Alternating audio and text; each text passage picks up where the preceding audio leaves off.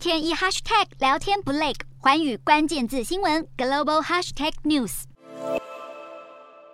猴痘自五月份爆发至今，已蔓延全球八十多国，累计将近四点二万例病例。光是美洲的猴痘累计确诊数就高达二点一二万例，其中巴西已超越英国和德国，成为全球病例数第三多的国家。截至本月二十一日，猴痘病例数位居全球前三名的，分别是已累计一万四千五百多例的美国、五千七百多例的西班牙以及三千七百多例的巴西。另外，继巴西之后，古巴与墨西哥也分别在二十一日与二十三日相继通报国内首起猴痘患者死亡案例。不过，根据两国卫生部门的解剖报告，两名死者的死因都是其他疾病所引发的败血症，猴痘并非致死原因。而在疫情最严峻的美国，今年秋冬要面对的病毒不只有猴痘和新冠。小儿麻痹与流感也正在扩大传播。不过，这股疫情风暴来得很不是时候，因为美国正陷入医疗人力与经费短缺的窘境。根据 CNN 的报道，华府计划把各类型疫苗运送到各州，将接种任务交由全美公卫单位负责。但新冠肆虐的两年多以来，美国也爆发医护人员离职潮，因此各州恐怕没有足够人力有效推动疫苗接种。